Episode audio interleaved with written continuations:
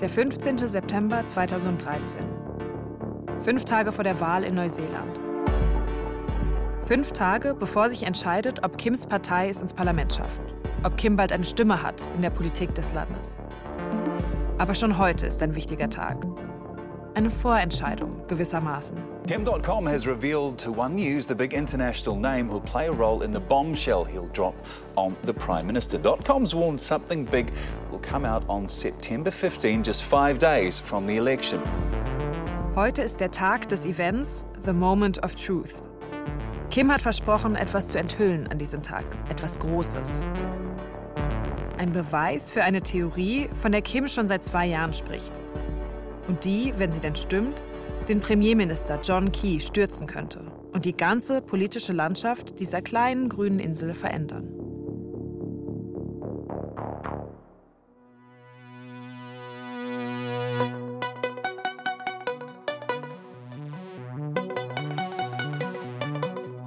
Das ist Wild Wild Web, die Kim.com Story. Die Geschichte eines Mannes, dessen Leben sich immer wieder kreuzt mit den ganz großen Momenten des Internets der mittendrin steckt in einem Kampf, der anfängt mit unseren Klicks und Downloads und endet im vielleicht größten Copyright-Prozess aller Zeiten. Folge 6 Moment der Wahrheit. Ich bin Janne Knödler. Um zu verstehen, warum dieser Moment der Wahrheit so wichtig ist, müssen wir einen Schritt zurückgehen. Zu Kims Theorie, warum er festgenommen wurde. Seit zwei Jahren sagt Kim immer wieder, John Key, der Premierminister, der hat einen Deal mit der Filmindustrie gemacht. Der hat mich nur nach Neuseeland ziehen lassen, um mich dann hier zu verhaften und an die USA auszuliefern. Ja, und dafür will er heute Abend den Beweis präsentieren. Aber das ist nur der eine Teil der Wahrheit, die heute enthüllt werden soll. Der andere Teil betrifft noch mehr Leute. Und zwar hat der Premier John Key immer wieder gesagt, in Neuseeland gibt es keine Massenüberwachung. Das könne er versprechen. Ja, und Kim sagt, und wie es die gibt. Der ultimative Showdown also, heute Abend in der Auckland Town Hall. Und während die Helfer Banner aufhängen, die letzten Vorbereitungen treffen, bekommt der Journalist und Kim-Biograf David Fischer eine Mail. Eine Mail laut Zeitstempel aus dem Jahr 2010. Das war kurz, bevor Kim nach Neuseeland gelassen wurde. Die Mail ist angeblich von einem gewissen Kevin, an einen gewissen Michael. Wer die beiden sind, ist schnell herausgefunden. Kevin Sujihara, der Chef von Warner Brothers, und Michael Ellis, ein Vertreter der MPAA, dem Lobbyverband der US-Filmindustrie. Zwei Feinde von Kim. Der Betreff? Mega Rest in Peace. I looked at that email and I thought, this is amazing because The Grand Conspiracy is an incredibly complicated big picture puzzle. And there's one piece missing from that puzzle. And that one piece has a very defined, very, very difficult shape. And here I have a piece that completes that puzzle and it fits in absolutely perfectly. Wenn Kims Verschwörungstheorie ein kompliziertes Puzzle ist, von dem ein Stück fehlt, dann ist diese Mail genau das letzte fehlende Stück. Hi Mike, we had a really good meeting with the Prime Minister. He's a fan and we're getting what we came for. Your groundwork in New Zealand is paying off. I see strong support for our anti-piracy effort. Kevin erzählt von einem Meeting mit dem Premierminister, also mit John Key. Key sei ein Fan, unterstütze die Filmindustrie. John Key told me in private that they are granting .com residency despite pushback from officials about his criminal past. His Attorney General will do everything in his power to assist with our case. Key habe versprochen, Kim eine Aufenthaltsgenehmigung zu organisieren und dass er alles dafür tun werde, der Filmindustrie mit dem Fall zu helfen. VIP treatment and then a one-way ticket to Virginia. Ein One-Way-Ticket nach Virginia also dahin, wo Kim der Prozess gemacht werden soll. This is a game changer. Great job, Kevin. Der Premierminister trifft sich also mit den Lobbyisten und sichert ihnen zu, sich um das Kim-Problem zu kümmern. David Fischer nimmt sein Telefon, ruft Kim an, fragt, ist das die Mail, die du heute Abend präsentieren willst? Und Kim sagt, ja. Tonight tonight we welcome the world to the Auckland Town Hall. Mehr als eineinhalbtausend Menschen sind an diesem Abend gekommen, in die Auckland Town Hall. 800 Leute warten noch draußen, sie passen nicht mehr rein. Normalerweise spielen hier Sinfonieorchester. Heute ist die riesige Orgel von einer Leinwand verdeckt. Darauf projiziert der Schriftzug The Moment of Truth. Laila Haré, die Chefin der Internetpartei, moderiert den Abend. We are meeting at the Democratic Centre of New Zealand's largest city, and we are here to celebrate and to protect our democracy. Das ist er also. Der Moment, auf den Kim und seine Partei so lange hingearbeitet haben. Überall Flyer und Poster, die sehen aus wie Festivalplakate. Die Leute, die heute auftreten, sind wie bei einem Line-up aufgezählt. Das Logo des Events, eine Hand, die die Kuppel des neuseeländischen Parlaments anhebt. Our speakers and panelists tonight are among the mightiest defenders of the Internet. Kim sitzt an einem Tisch auf der Bühne. Das Publikum empfängt ihn wie ein Popstar. Neben ihm Glenn Greenwald, Glenn Greenwald, der Journalist, der zusammen mit Snowden die Massenüberwachung öffentlich gemacht hat. Und digital zugeschaltet aus der ecuadorianischen Botschaft in London Julian Assange. Assange, der Wikileaks-Gründer, erscheint auf der Leinwand, salutiert lässig. Und aus dem kalten Russland Edward Snowden. Edward Snowden, der NSA-Whistleblower, der seit seinen Enthüllungen von Veranstaltung zu Veranstaltung gereicht wird. Die Leute jubeln, als sie seinen Namen hören. Manche stehen sogar auf. Snowden scheint nicht so ganz zu wissen, wie er damit umgehen soll. Deswegen fängt er einfach an. There are actually NSA facilities in New Zealand that the GCSB is aware of, and that means the Prime Minister is aware of. And one of them is in Auckland. Snowden sagt, dass die NSA Einrichtungen in Neuseeland hat. Er erzählt auch, dass er damals bei der NSA die Daten von Neuseeländern durchsuchen konnte. Was Snowden da erzählt, das kommt für die meisten nicht unerwartet. An dem Punkt ist den meisten internetaffinen Leuten klar, dass die Geheimdienste viel mehr über sie wissen als gedacht. Und harte Beweise hat Snowden nicht dabei. Kein eindeutiges Dokument, kein flashy Undercover-Video.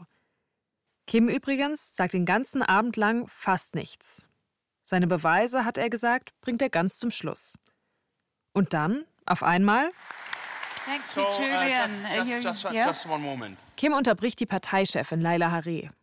Er hat scheinbar etwas Wichtiges zu sagen. I've started some time ago a website called Mega, Aber, turns out, Kim will nur ein bisschen Werbung machen. and what you have witnessed tonight uh, is quite extraordinary because both Julian uh, and Edward have been connected to us using our new Mega Communication Suite, which is a fully encrypted video conferencing solution. Assange und Snowden, alle über die Megasuite zugeschaltet. Cool. Aber wo bleibt der versprochene Beweis? Wo bleibt die Mail, Kim? Und dann Thank you very much for being here. ist der Abend auf einmal zu Ende. Was in aller Welt ist da los? Die Journalistinnen und Journalisten gehen rüber in einen kleinen Raum. Da findet gleich die Pressekonferenz statt. Kim setzt sich. David Fischer ist auch da, hinter den Kameras bei den Reportern. I didn't ask a single question because um, I was just sitting back going, wow, this is a shit show. Was Edward Snowden und Julian Assange eben noch über die Überwachung in Neuseeland erzählt haben, das rückt total in den Hintergrund. They look up and there's .com and they're like, and what about that evidence that you said you were going to produce? Because where is that? Die Journalisten wollen wissen, warum hast du nichts geliefert, Kim? Warum? .com got very defensive because he didn't want to talk about that. Have you been in the town hall just now? Okay, this is called the moment of truth, right? The biggest lie by this government and John Key was the deception of the New Zealand people about the mass surveillance program by the GCSB. He wanted to talk about what Edward Snowden wanted to talk about, or he wanted to talk about everything except for that. Kim will über alles reden. Massenüberwachung, Vertuschung, über alles außer die E-Mail. Den Journalisten gefällt das gar nicht. Some of the journalists there, they were getting really angry. You promised that this was to happen. And .com was getting very red-faced and very angry back, saying, no, we're not talking about that. Kim wird laut und ziemlich deutlich. Er sagt, es geht hier nicht um mich. Es geht um das, was Edward Snowden eben gesagt hat. Und dann geht er einen Journalisten persönlich an. You have let New Zealanders down. I have seen your reporting in the past. I don't understand how you let the Prime Minister get away time and time again with his lies and his spin. You need to do your job. Du lässt den Premierminister immer wieder mit seinen Lügen davonkommen. Mach gefälligst deinen Job. Dann steht er auf und geht. But Dotcom's failed to deliver on his promise to prove John Key knew about him before Dotcom's 2012 arrest. How significant is it that he couldn't produce hard evidence? Oh, I think this is huge, and this has overshadowed the other evidence we heard on the spying. For him to not be able to produce that email after saying for years that he would. Wer nach dem Moment of Truth Fernsehen schaut oder Zeitung liest, der hat den Eindruck, irgendwie geht's nur um Kim. Edward Snowden hat mit seinen Ausführungen zwar plausibel gemacht, dass es Massenüberwachung gibt in Neuseeland.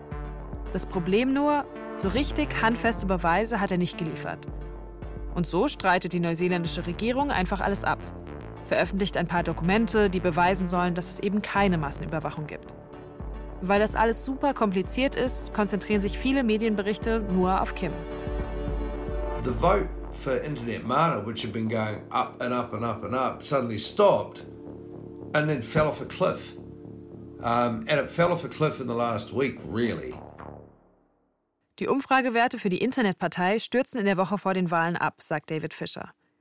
Die Internetpartei ist schließlich Kims Partei und Kim hat nicht abgeliefert. Die Frage ist nur, warum eigentlich nicht? Irgendwie werden alle seltsam still, wenn es um diese Mail geht. Angefangen bei Kim, der bei Moment of Truth gar nicht darüber redet. Dann David Fischer, der auch heute noch komisch reagiert, wenn man ihn fragt, woher die Mail eigentlich kam. I, um, I had this email fall into my lap. Sie sei ihm in den Schoß gefallen. Um, that fell off the back of a truck. Oder vom Laster. Auch Ira, Kims Anwalt, will nicht mit mir über die E-Mail reden. I would ask that you ask Prime Minister Key that question. I have, I have no thoughts. Und Kim, der sagt erst 2017 was dazu, also ungefähr drei Jahre später. In der TV-Doku Caught in the Web. That email, I know it comes from hacker circles. You know about the famous uh, Sony hack? The same people who were responsible for that were responsible for this hack. I was assured that that email would contain headers, which is what allows you to identify all the details you know, what mail server was used, the date stamps that would have allowed anyone to verify the contents. But unfortunately, the email was not leaked with that information, so it became useless for me. Kim sagt, er hat sie nicht gezeigt, weil er nicht überprüfen konnte, ob sie echt ist. Bei der angeblich geleakten Mail fehlen nämlich Daten, die man dafür braucht. Der Datumstempel zum Beispiel oder Informationen zum Mailserver, von dem sie geschickt wurde. Dass er sie nicht trotzdem einfach gezeigt hat, das war wohl auch besser so. Das Serious Fraud Office von Neuseeland hat die Mail nach dem Moment of Truth drei Jahre lang untersucht. Das Ergebnis? Sie ist wohl tatsächlich ein Fake. Aber wer sie gefälscht hat oder warum Kim zwei Jahre lang Beweise ankündigt, wenn die Mail erst kurz vor dem Moment of Truth ankommt, das weiß keiner. Fest steht auf jeden Fall, Kim und seine Partei sind nach dem Moment of Truth ziemlich beschädigt. Und das so kurz vor der Wahl.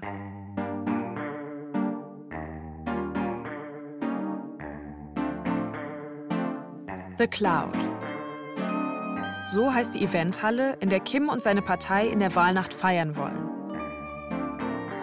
Die Wolke ist direkt am Hafen von Auckland. Ein bisschen wie eine kleine Version des Sydney Opera House. Es gibt Videos von der Nacht. Kim steht Arm in Arm mit den Leuten von seiner Partei, wie vor einem Fußballspiel. Er schaut gebannt auf den Bildschirm, auf dem die Stimmen angezeigt werden, die nach und nach eintrudeln. Und es sieht leider gar nicht gut aus. The Internet Mana Party. Their very survival depends on this tonight. This is a very, very poor night so far. Don't forget also, there were millions and millions of dollars thrown into this Internet Mana campaign. Je mehr Stimmen ausgezählt sind, desto enger wird's für Kims Partei. Und irgendwann steht fest, This means that the Internet Mana Party is out of Parliament. Kim.com's millions and millions of dollars goes down the drain. Nur 1,4 Prozent. Kims Partei kommt nicht mehr ins Parlament. Auf der Wahlparty leere Gesichter. Kim völlig verschwitzt, sein Blick geht ins Nichts. Es ist eine komplette Katastrophe. Sue Bradford, die linke Politikerin, die wegen Kim aus der Mana-Partei ausgetreten ist. Für sie ist genau das passiert, was sie befürchtet hat. Die Mana-Partei verliert ihren Sitz im Parlament. Mana was destroyed uh, in that generation. That party was wiped off the electoral map. Mana ist zerstört. Und damit verlieren aus ihrer Sicht ausgerechnet die Schwächsten ihre Stimme. The loss of the voice of Mana even though that would be a small voice, it was an important voice for people, the people who are struggling, um, the low-paid people, uh, unemployed people, Maori on the on the margins. Sue befürchtet, Arbeitslose, Arme, Maori vom Rand der Gesellschaft, sie alle haben es jetzt noch schwerer, gehört zu werden. Wer daran schuld ist, das ist für sie klar. Kim.com was disastrous for Mana. Noch in derselben Nacht tritt Kim vor seine Anhänger. Er steht da, wie immer ganz in Schwarz, und schaut einen Moment in die Menge, dann zu Boden. Was jetzt kommt, ist nicht leicht. We did not lose because of our leadership. We had great leadership. We did not lose because of our campaign. We had a great campaign. And we did not lose because of our vision, because we had a great vision. But I have to admit, that we lost because of me. No, no, no. I take, I'm, I'm really sorry, I have to say this. I take full responsibility for this loss tonight because the brand Kim.com was poison Er übernimmt die volle Verantwortung für die Niederlage. Die Marke Kim.com, sagt er, war Gift für das, was er erreichen wollte. Dann geht Kim. Kein Interview, kein letzter Abend mit den Parteifreunden. Kim hat verloren. Nicht zum ersten Mal. Aber dass er das öffentlich eingesteht, das ist neu. Dass er keinen Schuldigen sucht. Dass keine Kampfansage kommt, sondern nur Reue. Kim geht aus dem Gebäude. Der SUV wartet schon. Er fährt weg. Er wird nie wieder als Gesicht der Partei auftreten.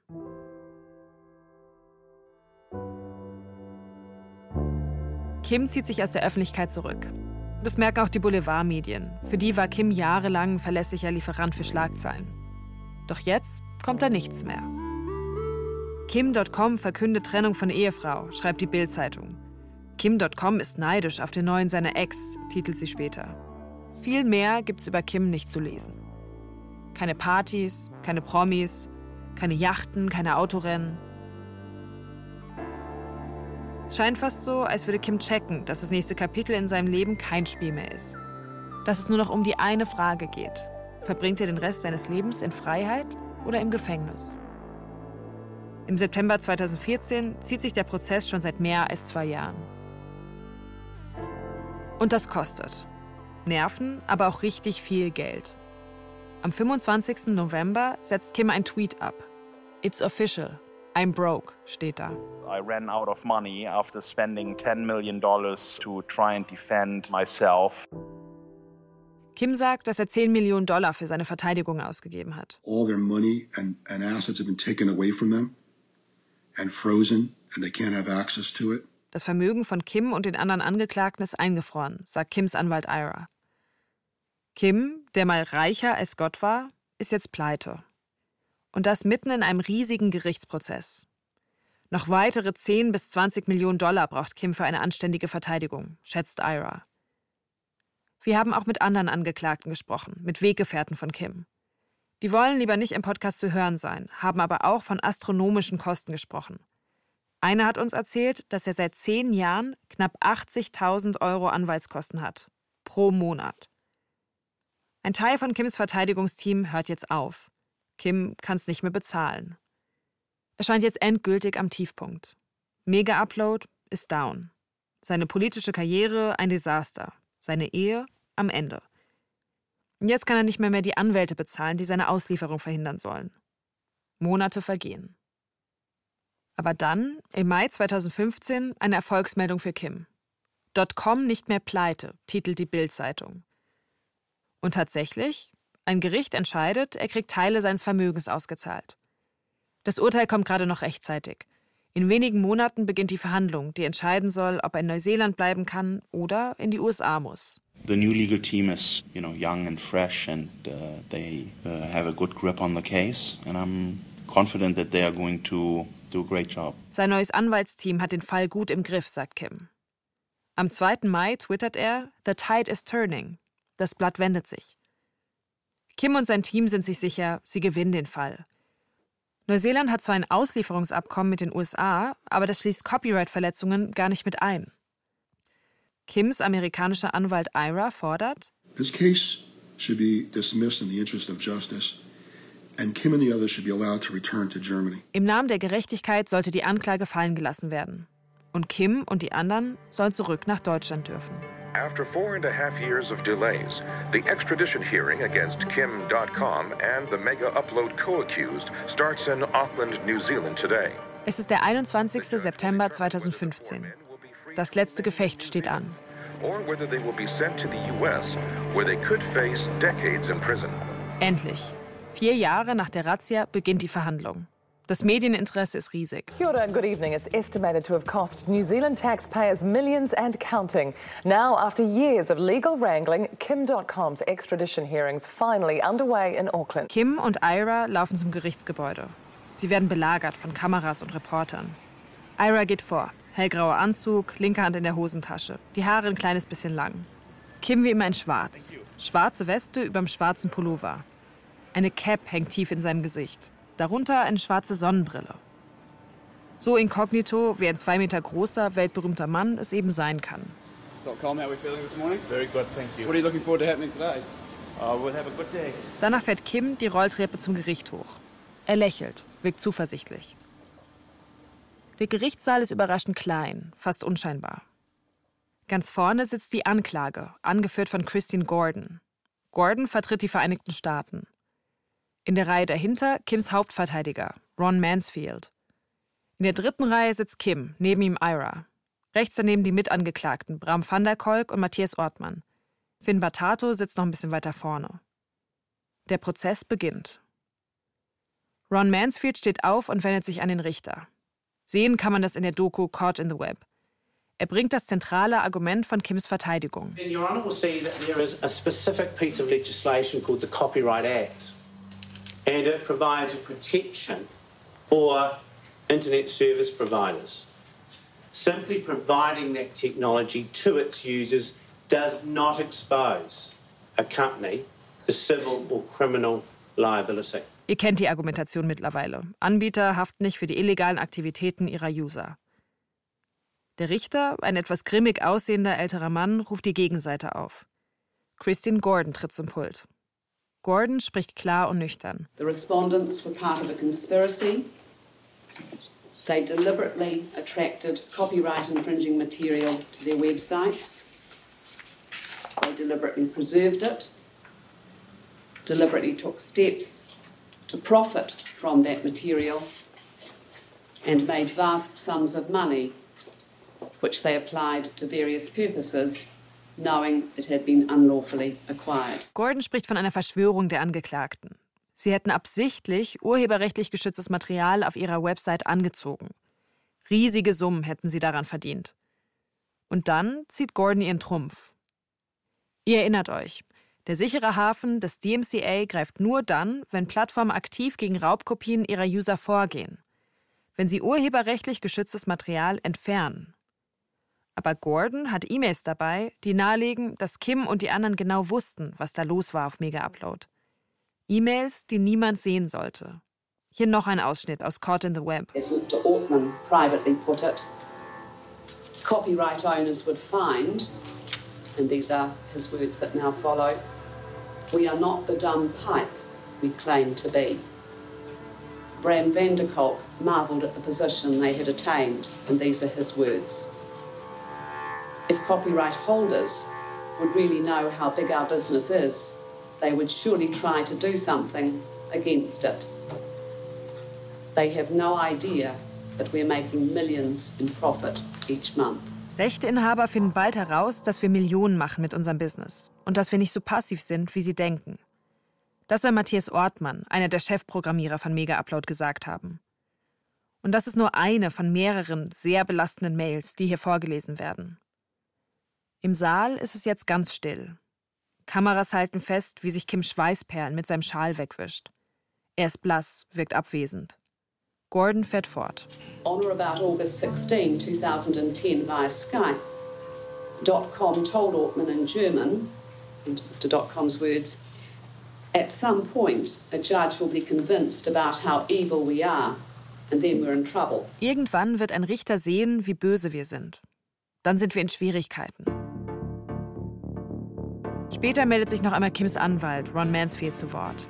Er kann auch nachweisen, dass einiges von den Mails falsch übersetzt wurde. An der Grundaussage ändert das aber nichts.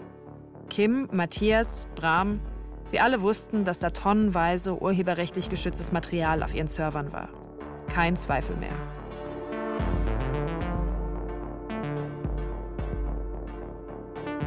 Der 23. Dezember 2015, der Tag der Urteilsverkündung.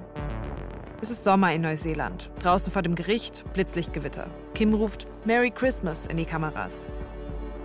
Kim und die anderen Beschuldigten betreten den Gerichtssaal. Der Saal ist komplett voll. Alle warten sie auf den Richter. Dann ist es soweit. Das Urteil wird verkündet. Hier noch mal ein Ausschnitt aus Caught in the Web. The overwhelming preponderance of evidence produced by the applicant in the record of case and its supplements establishes a prima facie case to answer for all respondents on each of the counts. Der Richter verkündet.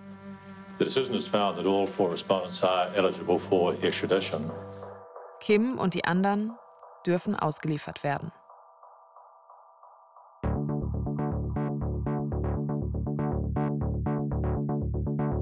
Kims Geschichte. Ist die hier zu Ende?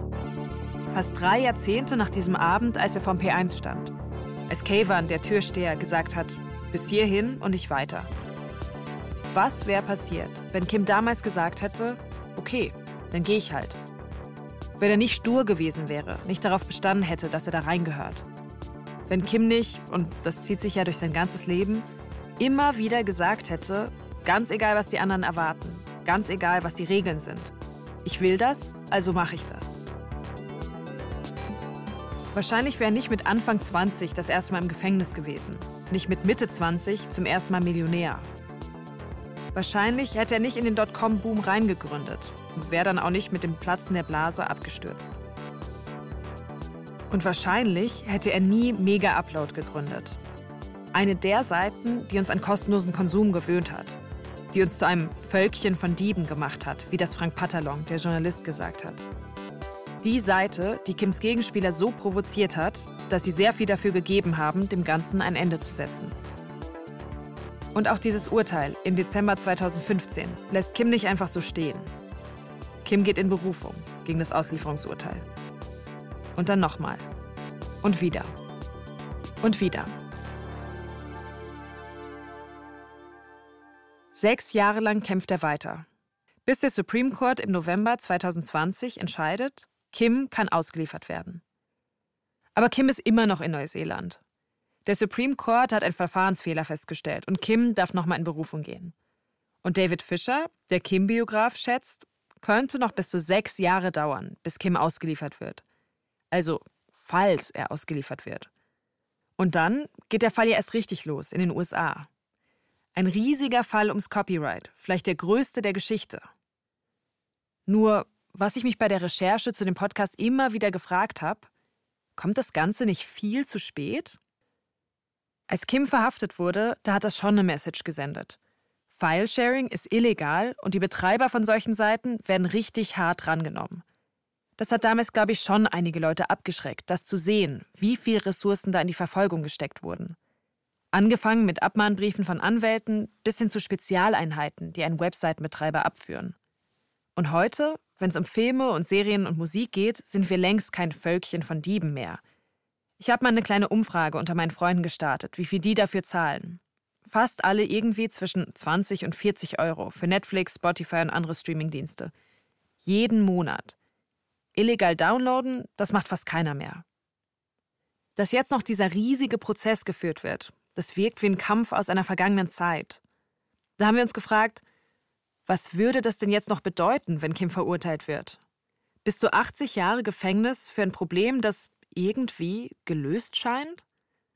Kims Anwalt hat immer wieder gesagt, dass man an Kim ein Exempel statuieren will. Aber für was denn jetzt noch? Ist Kim sowas wie ein Kriegsgefangener eines Konflikts, der längst vorbei ist? Wir haben monatelang darüber diskutiert. Mit Anwälten, mit Journalisten, Hackern, Lobbyisten, Kims ehemaligen Weggefährten und mit seinen Mitangeklagten. Aber eine Stimme, die fehlt uns noch dazu. Eine ganz wichtige Stimme. Der Deal war ja, Kim will den Podcast erst hören, dann spricht er mit uns. Jetzt sind wir fertig. Also, warum nicht einfach mal bei ihm durchklingeln?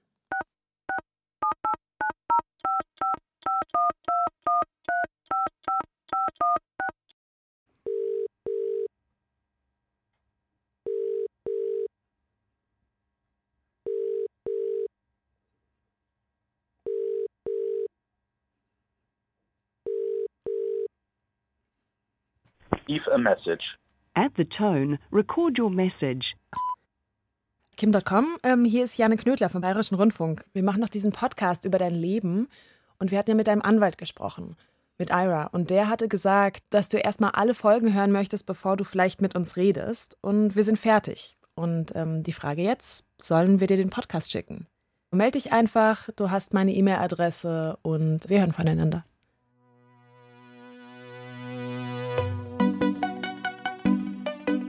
Das war die sechste und hoffentlich noch nicht letzte Folge von Wild Wild Web, die Kim.com Story. Wir hoffen ja noch auf unser Interview mit Kim. Während wir warten, hier ein paar Credits. Wild Wild Web ist ein Podcast von mir, Janne Knödler, gemeinsam mit Benedikt Dietsch, Simon Garschammer und André der Hörmeier. Die Musik kommt von der Gruppe Golf, gemischt hat Peter Preuß. Die Regie hatte Martin Heindl, die Redaktion Till Ottlitz und Klaus Uhrig. Wild Wild Web ist eine Produktion des Bayerischen Rundfunks 2021.